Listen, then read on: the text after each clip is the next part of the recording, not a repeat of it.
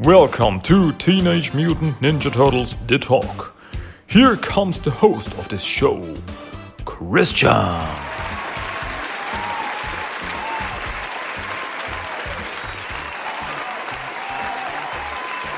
Hello, everybody. Welcome back to another episode of Teenage Mutant Ninja Turtles The Talk. Yes, we're back once again. I am back. Me and my voices in my head are back. yeah, I like them. Um, to talk about turtles. My name is Christian. Yeah, if in, in case you forgot about it, but it's not that important right now because what is important? Ninja Turtles. That's what's important, and that's the reason why here, why we are here, and that's what we want to talk about. I, I mean, I want to talk about it, and I hope you want to hear about it. Oh, and by the way, we've got some new comics.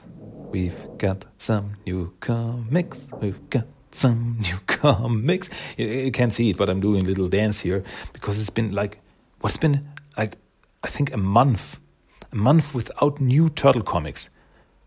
You can't do this to me. This is like like back in the dark times when there were no new turtle stuff. Some of you may not remember it, but I remember it. It was around the year 2000, after the Image Comics ended. There was no TV show, there were no comics, there was nothing. That was dark time. Never talk about it again. Yeah, because we've got some new comics. Yeah, I want to talk about comics today. Yes, I want to talk about a very, very special comic. I mean, I know I, I say it a lot because every turtle comic is special for me, especially the comics by IDW Comics. They're incredible. I say it over and over and over again, and I never get tired of saying it because these comics are just, yeah, I just love them. And the comic that we want to talk about today is issue number 113 of the regular Teen Mutant Turtles comic series by IDW Comics. And yeah, this is, this issue is no exception. No, no, dudes. If you haven't read it, read it because it's so much going on. There's so much going on, and that's the reason we don't have any time. We want to start now. We want to start right now into this comic. I want to talk about this comic because it's. You're gonna see if you haven't read it. Why haven't you read it? Dude, come on. Just that good. Yes. okay, let's start into Teenage Mutant Ninja Turtles issue number 113, which came out. Uh, where are my notes? There are my notes, which came out on January 20th of this year, 2021. Yes, here we are. Okay, let's start the story so far. When I open up the book, the story so far, the Mutant Town community continues to grow and new rivalries develop as different groups seek to exert control. Meanwhile, the TMNT have started looking after a few young mutants, including a turtle named Lita. Yep, little cute turtle named Lita. And this uh, little something here because Sophie Campbell is back. Yes, Sophie Campbell is back on the art department. She's doing the art of this issue. And yeah, I really love her style. I really like it. It's awesome. Uh, the the, the uh, ones we got before, they were great too. I really liked what they've done. But I really like Sophie Campbell. uh, she's, oh, she's this, this, this cool but somehow cute style. I don't know. What can I say? It's awesome. Let's get into the issue. Let's talk about this issue. The issue starts at a very strange place. To be precise, it's the seventh ninth dimension of null time. Yes, this is a very. Uh, it looks like a temple. There's, there's like this altar, and on it there is a time scepter. And looking to get it, trying to get it, is a grown mutant turtle who is Lita. And yeah, some might be confused now because Lita, as we know in the present day, is a little kid, little kid turtle. Um, but we've seen a grown up Lita before. That was at the end of issue 105, if I remember correctly. I mean, that was like a year ago. Dude, almost a year. I think it was almost a year ago. And no, wait, no, no, wait, it was. Eh, no, it wasn't. It wasn't a year ago. It was like eight months ago, nine months maybe, whatever. Um, yeah, and there we've seen her uh, popping out of a time portal at the Northampton farm, and that was it.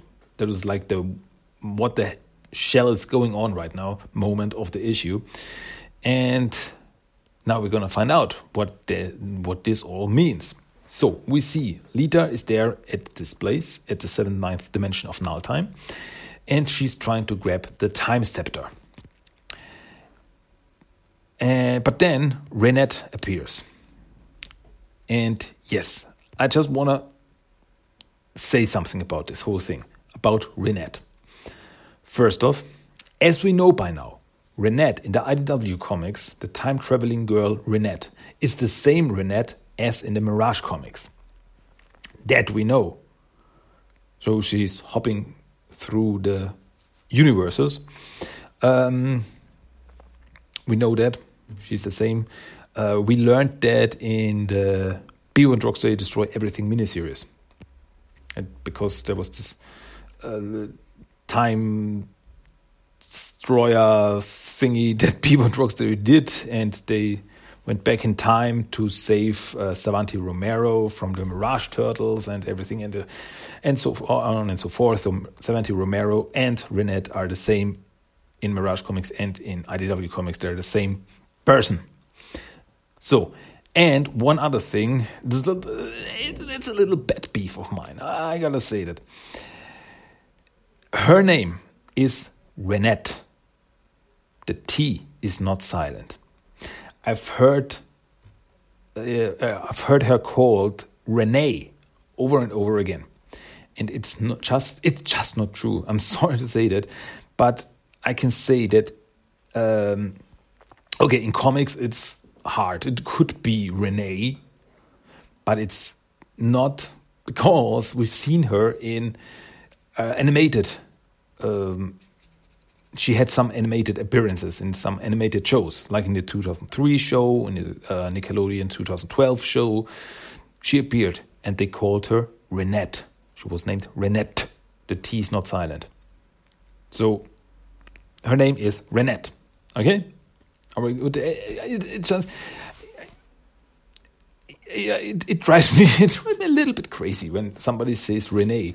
I get it, I get it. It's I understand it, but it's not right. sorry, sorry to to say this over and over again, but I just want to uh, correct this problem. It's Renette. Her name is Renette, and that's it. Okay, I'm done. I'm fine. Thank you. Okay, so Renette appears, and Lita, she got the time scepter, and she says, Renette, oh, no, no, no, no, Lita, what are you doing? Better put it back. You're just an apprentice, just a time apprentice. And she's and uh, Lita's like, ah, I, I gotta go back. I gotta help the turtles. I gotta fix my family. And then she opens the time portal, and she's like, bye, be back soon, promise, Lita. I just love it when she jumps into a time portal. She's like, bye.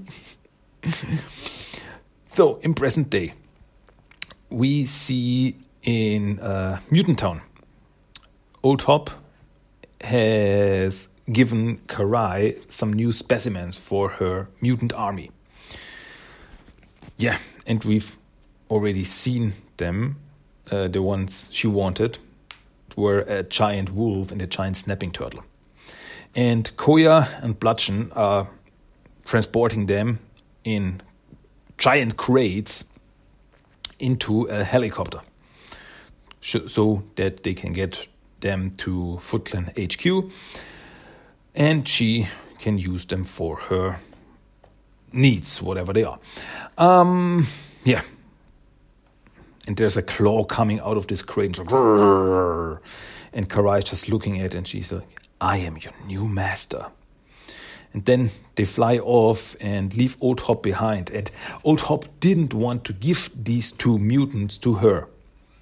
I mean, I don't want to go uh, through this issue and just say that the wolf and the to- snapping turtle, uh, come on, we know they are Tokka and Rahzar. Tokka, Rahzar, we know who they are. So let's call him that. so, and then they fly off. But Old Hobs, yeah, as I said, he's not happy. He didn't want to give them to her. And as they fly away, he turns around. He's like, I'll get you guys back soon. Just sit tight. Oh, he wants them back. And that's something uh, we've seen of Old Hob over the last few issues. He has regrets. Things didn't turn out the way he wanted them to be. And he wants to change things. He's not happy being the bad guy.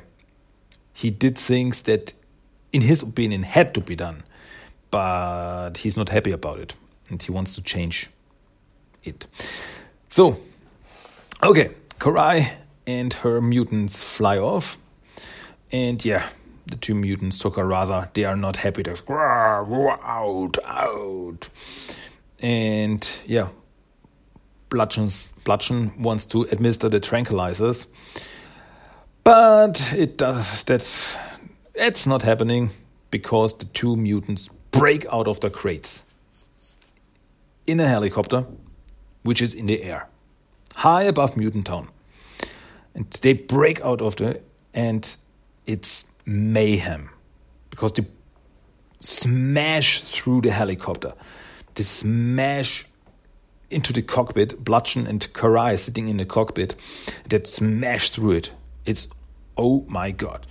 Um, Koya flies out of the helicopter, and uh, Karai is like, "No, no, stop! Listen to your master." And the, uh, Rahzar's like, Ma. and um, yeah, Karai sees that she's losing control here, and she's uh, like, "Koya, take me down!" And we see the helicopter falling and some other person is seeing this is looking on and that other person is Lita, the future Lita. She's looking, she's seeing this. Uh, so Koya is taking Karai out of the helicopter and she flies off with her. And the two mutants, Tokka Rahzar, they're crawling out, clawing out of the helicopter, and uh, like, like, they want to get to Karai. They want to like ma ma ma ma, and like I love this callback. I just love this callback to Secret of the Ooze, and yeah, Tokka gets her, and Tokka bites her in her uh, foot, and yeah, Karai is not even uh, not, not, even flinching. She's just looking on. She's like, like she's not like, ouch, that hurts. I mean, a snapping turtle, a giant mutant snapping turtle, biting into her foot as it falls off, as he falls off, falls down. That must hurt. Uh, yeah, so they crash. Everyone crash. The helicopter crashes the mutants fall down, Karai falls down, smashes into the ground, and it's a big crash landing in Mutant Town. Out of the wreckage of the helicopter come Tokka and Rahzar. They are, yeah, they don't even have a scratch on them. Uh, we see Karai lying under the wreckage of the helicopter. Uh, the Tokka and Rahzar don't see her, and she's lying there and she's badly hurt. She's bleeding all over, just like barely alive. And uh, Tokka and Rahzar come out of this wreckage and like, oh, oh, where mama go? Find mama. So we see that these two are pretty much, pretty much like their counterparts in Secret of the Ooze. They are kids. They're little kids. Or, as Shredder would say, babies. They're babies. Ah. yeah. They, they, they, act, they are giant creatures. They are giant. They are strong. They are horrific. But their minds are that of little children. And yeah, that's that's gonna be interesting. At Turtle Dojo, at the Splinter Dojo, uh, everyone is getting ready for training. We see the Weasels and present day Lita. Um, putting on some pink bandanas. I I guess it's like uh, to symbolize that they are part of the Splinter Clan. So everyone gets a bandana when they are part of the Splinter Clan. I mean, Alopex's got a green one and everything. And now the Weasels and Lita get a pink one. And I think it's funny that Lita says that she thinks uh, pink is stupid. She's like, I want a different one. Pink is stupid.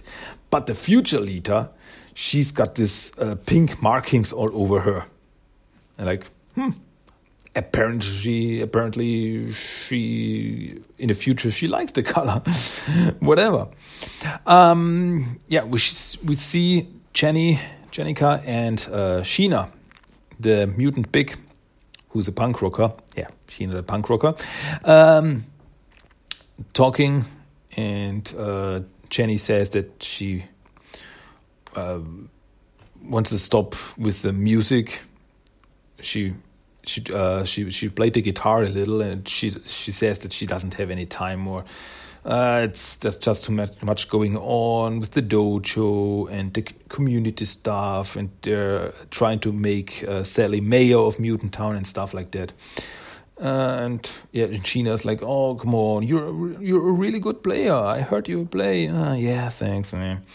Okay, but then it's time for some training. Uh, and Mikey's not there. Leo's like, "Hey, where's Mikey?"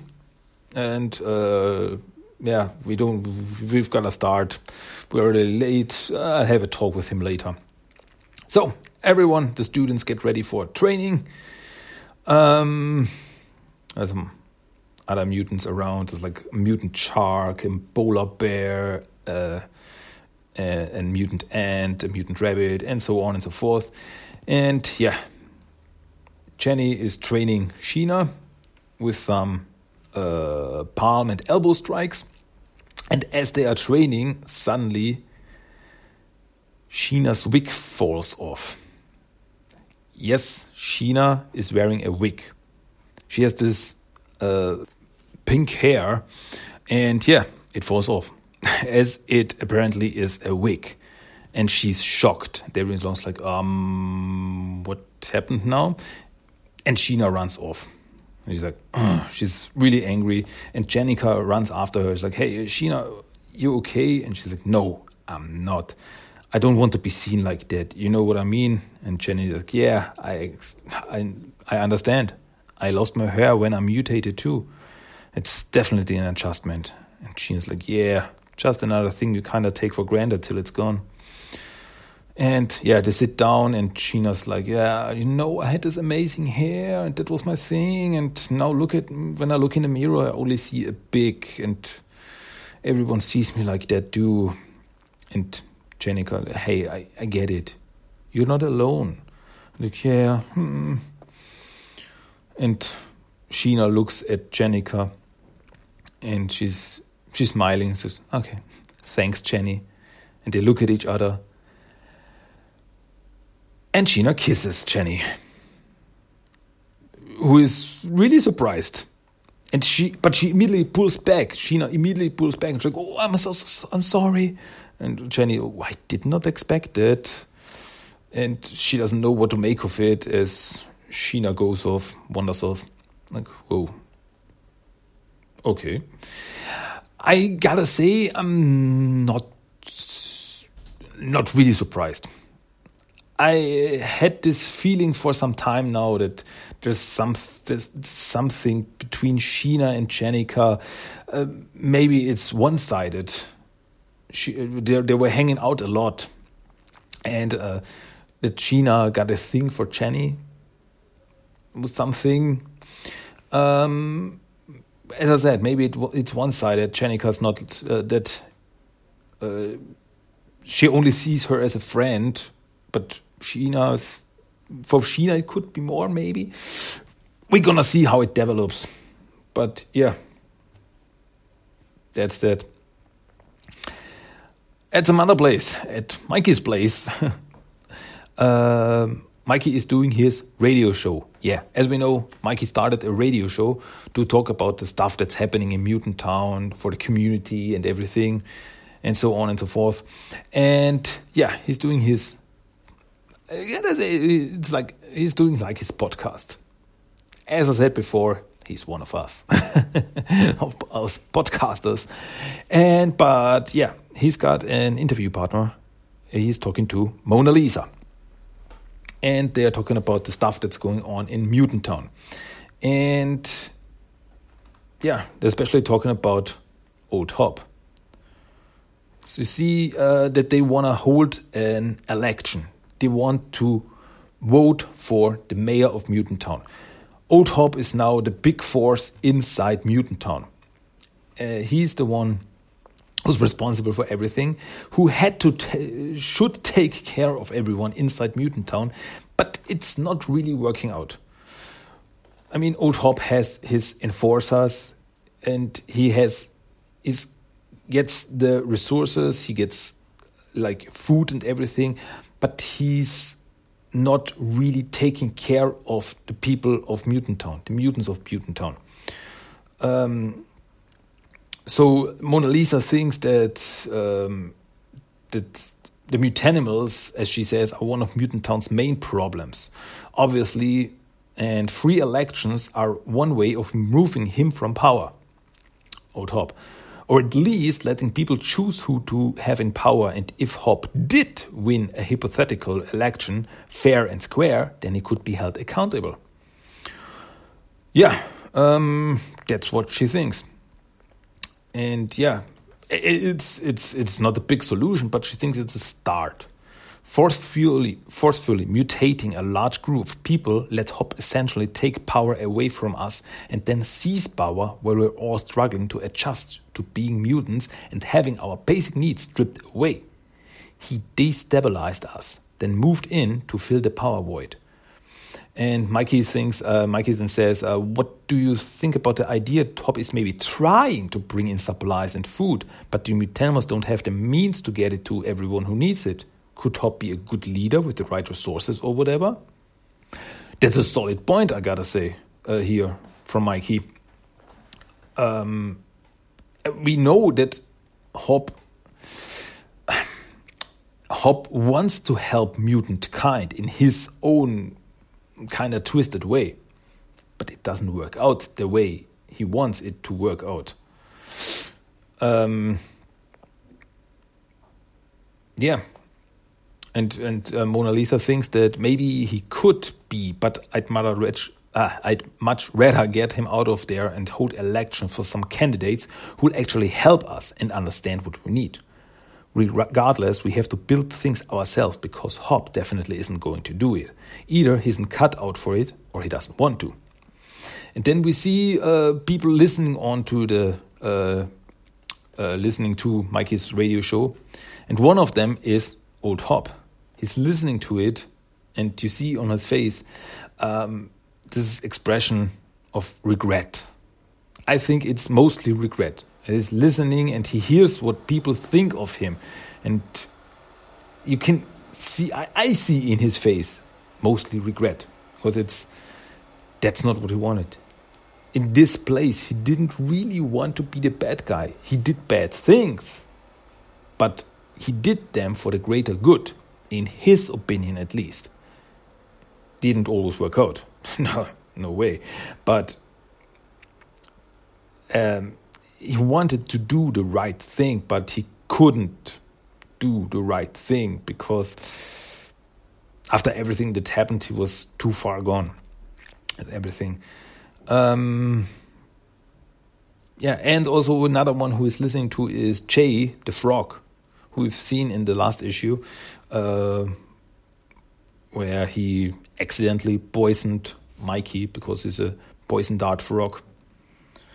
Um, yeah, then then they discuss the the criticism of the Splinter Clan, and Mona Lisa says that she loves them, but uh, but you and the rest of the Ninja Clan need to uh, use your power and skills to effect some change. The Splinter Clan is doing good for sure. You guys help a lot of people, and you're stabilizing presence, and you help give the people some power and hope back. But that alone won't solve our problems.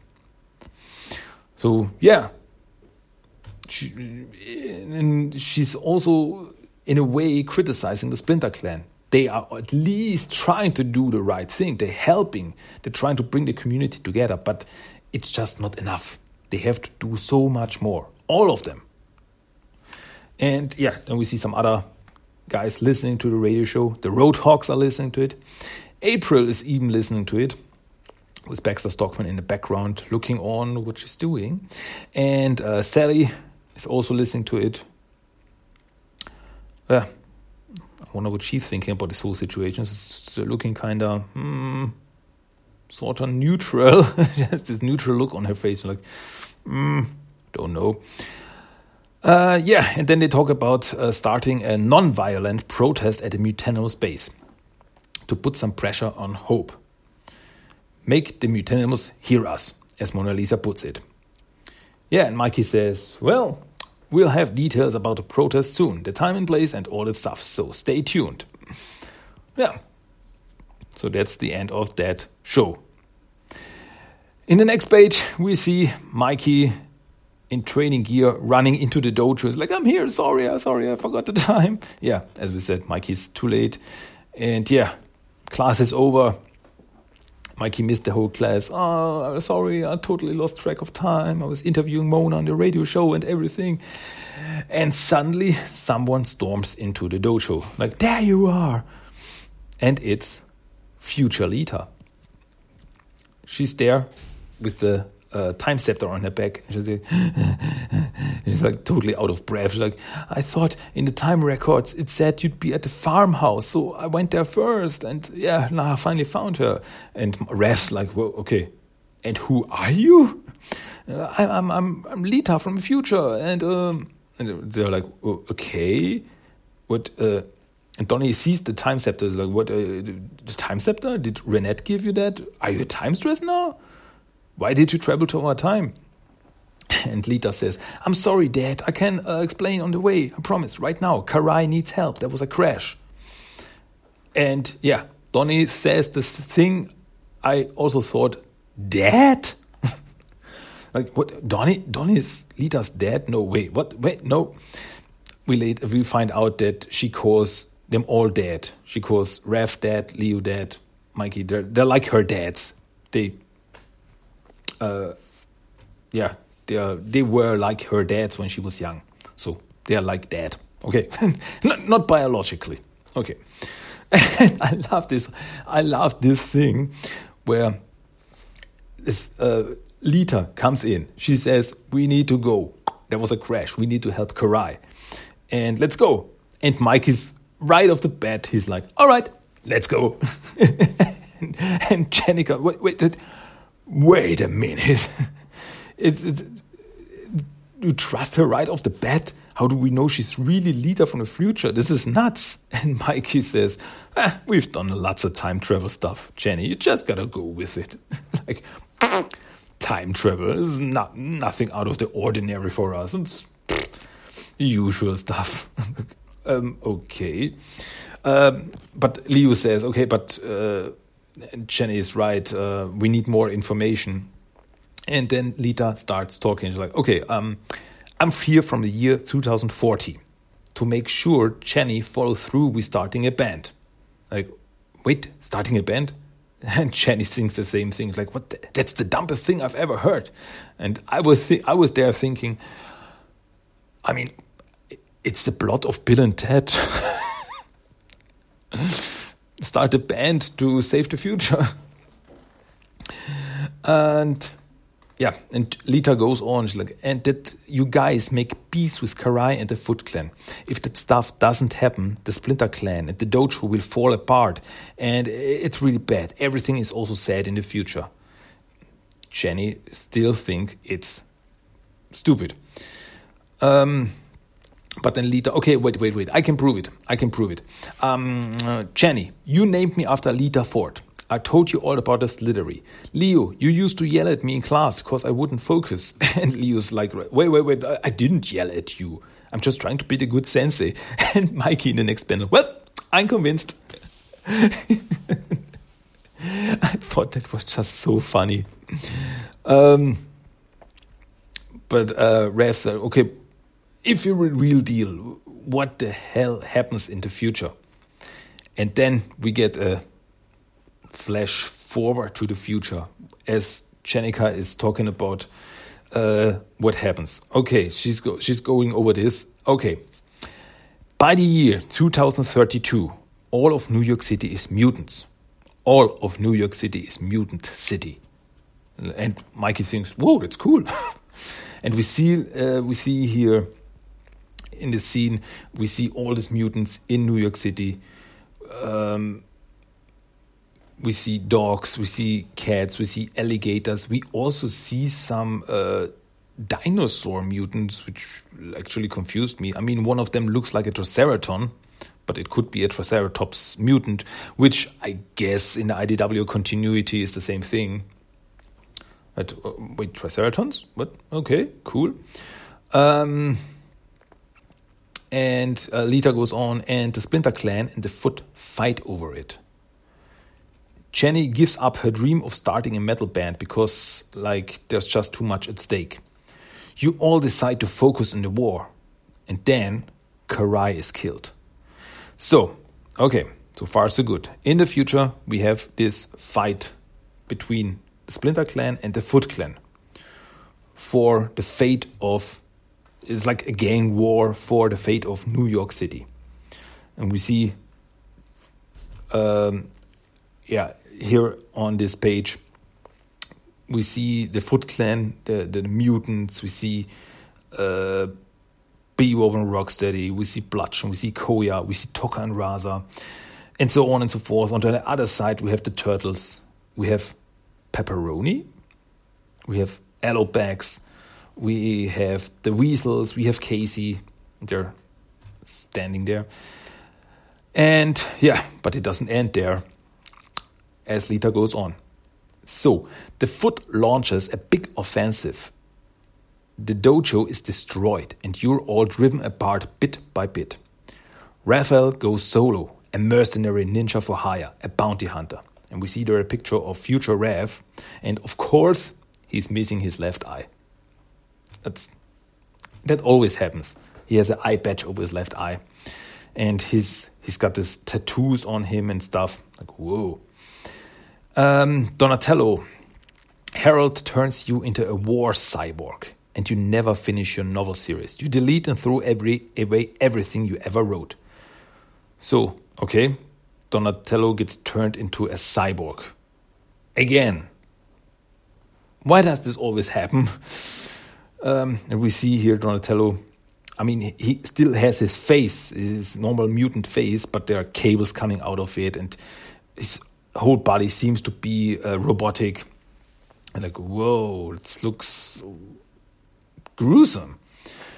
Then Michelangelo, disgusted with all of this, uh, is disgusted with all of this and leaves Mutant City. You become a famous journalist after you do a story exposing all the secrets of the Splinter Clan and mutant life.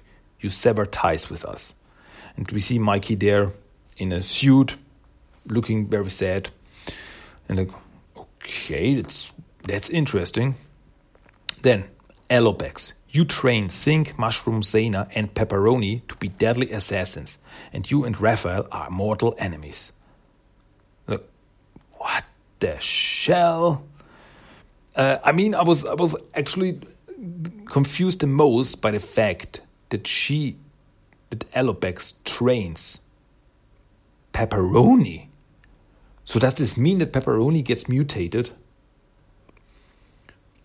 Uh, whoa. Okay. And Ra- her and Raphael are mortal enemies. They're like a, a couple now. But they get driven apart. It's like worst case scenario. Everything goes from bad to worse. But it doesn't stop there. No. Jennika, you return to a life of crime. You become a crime boss in the mutant city underworld. All right. And Leonardo, you just disappear. No one ever sees you again. I go, huh, that's mysterious. And everyone else, all our friends, they die too. So that left me all alone. So Lita is there all alone in this blah, in this dark, dark future. Renet finds me, takes me in, and that's like almost all of it, I guess. Like, wow. And uh, Raph pretty much summarizes the whole thing. He's there. Damn. Like, as I was reading this for the first time, I was like, wow. Wow. That's like the worst thing you can imagine times 100. Like, wow, that's incredible bad.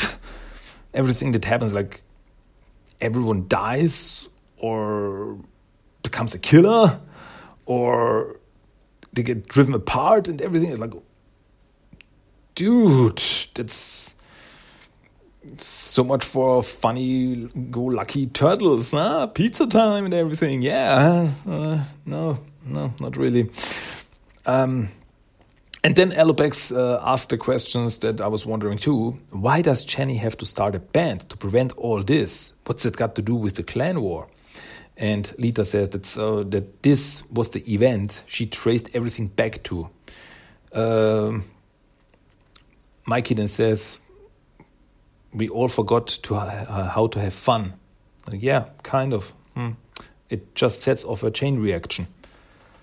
Because the uh, or as Leo puts it, uh, we forsake our community in favor of winning a war, just like Father did in a way. So, yeah, you could say that um, Jennika leaving the band or not starting the band uh, has put everything into motion. It sounds weird, but it was just the, the point where people, the, the turtles, the clan, started to focus on uh, the fight against Karai and everything. They, they forgot everything else. Or as Mikey put it, they forgot to have how to have fun. Yeah, it's a lot to take in. Yeah, and so Lita came back to stop all this from happening.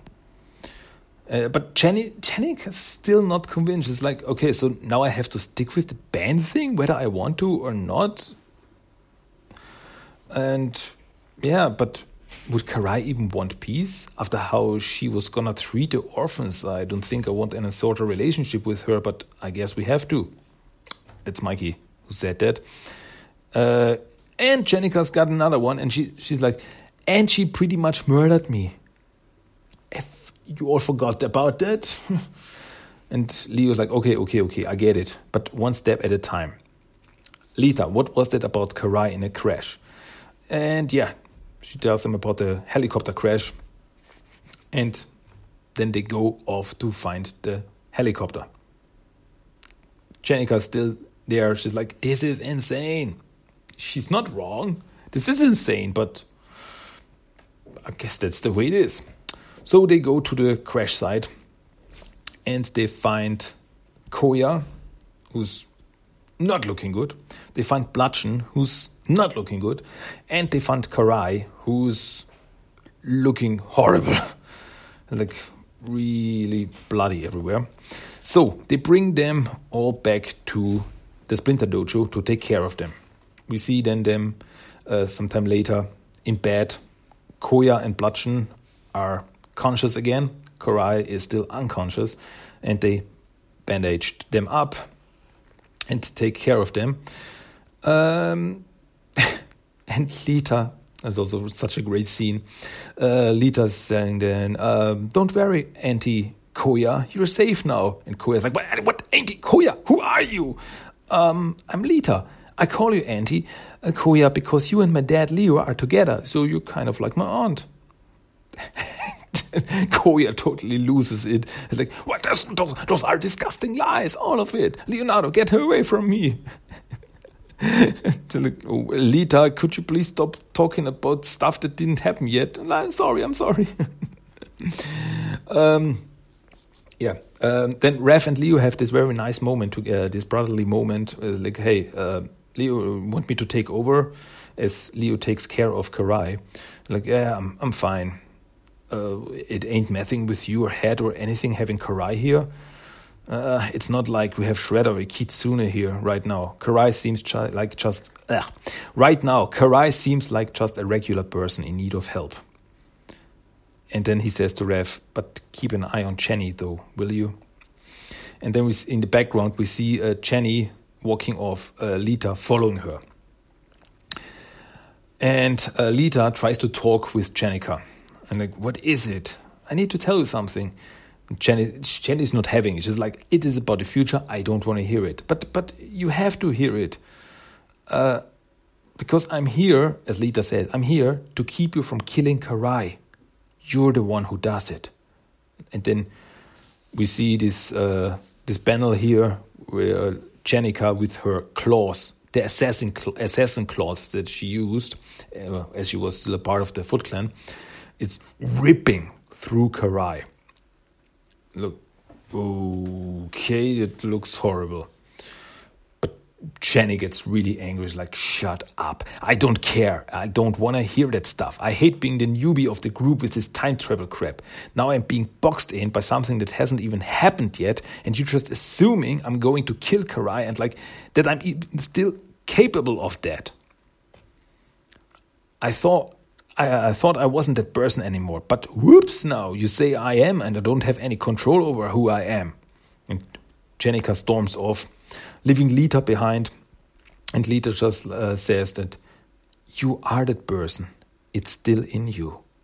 Like, whoa.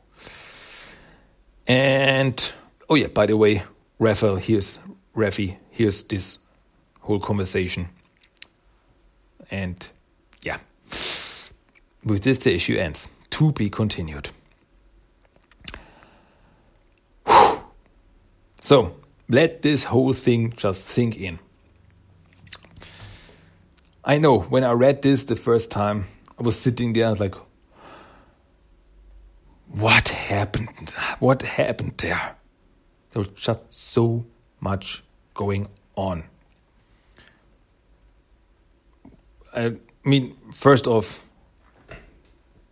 the main thing, I, I, guess you can say the main thing here is Lita, future Lita, the whole future stuff, the time travel stuff. Like, whoa, it's it's it's horrible. Uh, then we uh, get to see uh, Tokka and Rahzar's power for the first time. We've only seen them in cage in a cage uh, before, uh, but now we see what they can do, and they are. Whew, a power to reckon with. And even though they're not very smart, um, yeah, then we have this little this little moment between uh, Mikey and Mona Lisa where they talk about the future of Mutant Town and uh, mutanimals and stuff. And then in the end, we hear that Lita can still be an assassin if she needs to, even though Jennika thinks, or it's like, I don't have it in me anymore. I'm not that person anymore. But Lita's like, but you are. You still have it in you. You don't want it. I get it. You don't want to be that person, but you can be if you need to be. Like, that's, that's tough. That's oh boy, oh boy. So much going on, so much happening in this issue. It's incredible. And this, what this all can mean for the future. So, I mean, in the IDW comics, we've already seen some possible futures. Um, now we get to see another possible future, and it looks worse than all the other futures we've seen before. Like, boy, oh boy, oh boy, that's that's really not cool. So much going on. So much happening in this issue. I cannot believe it. Yeah. You know what I always say? I cannot wait for the next issue. Uh, and that was never more true than today. Amazing. In- incredible. So, what the shell is going on? It's incredible. It's amazing. It's. Boy, I freaking love this comic. I'm sorry to say. Uh, it's. it's uh, so, yeah. What did you think of this comic? Did you read it? Did you like it? Did you not like it? If not, I would be very interested to hear about it because I was really blown away by it. But I want to hear about I want to hear your opinion. You can tell me. I would be very interested in send me an email. I would really love to hear from you guys, from my from my dear listeners. Okay, but I guess it's time to come to an end today with this episode of Teenage Mutant Ninja Turtles The Talk. One more thing. One thing before I forget it is, of course, the random quote of the day. And the random quote of the day is out of this comic, of course. And yeah, it pretty much sums up the whole situation that we are right uh, that we are in right now, or the situation the turtles are in right now. So here is random quote of the day. Why are we doomed to get sucked into conflict after conflict? Yes, that was the random quote of the day. I, I, as I said, I think it really sums up the whole situation here. It's like one thing is done, another thing comes up. It's never the turtles never get peace for a very long time. I mean, it's it's good for us, the readers, uh, to get his adventures, but yeah, bad for the turtles. Hmm. Anyway, that's it. That was episode number 83 of Teenage Mutant Ninja Turtles: The Talk in English. As always, I hope you enjoyed it. I like. I hope you liked my ramblings, my blah blah. and everything, and you will come back next time. Yes, next time is time for another comic. Yeah. So stay tuned. Stay tuned. Come back next time to find out what I'm talking about next time. Um, next time. it's, that, that's, that's the phrase of today. Next time. Okay. Anyway, my name is Christian. That was TMNT to Talk, episode 83 and you will hear me again next time. sorry. Uh, sorry. Um, yeah, that's it. Until then, my name is Christian. I said that before. Oh boy. Let's end it here. Goodbye, adios, ciao, turtle power, cowabunga, adios, bye, ciao. Cowabunga! That was Teenage Mutant Ninja Turtles The Talk. If you want to give me some feedback, send me a mail at tmnttalk1984 at gmail.com. You can find the blog at tmnttalk.blogspot.com. You also find TMNT The Talk on Facebook and Instagram. And you can listen to every episode of the podcast on iTunes, Stitcher, and Spotify. Cowabunga!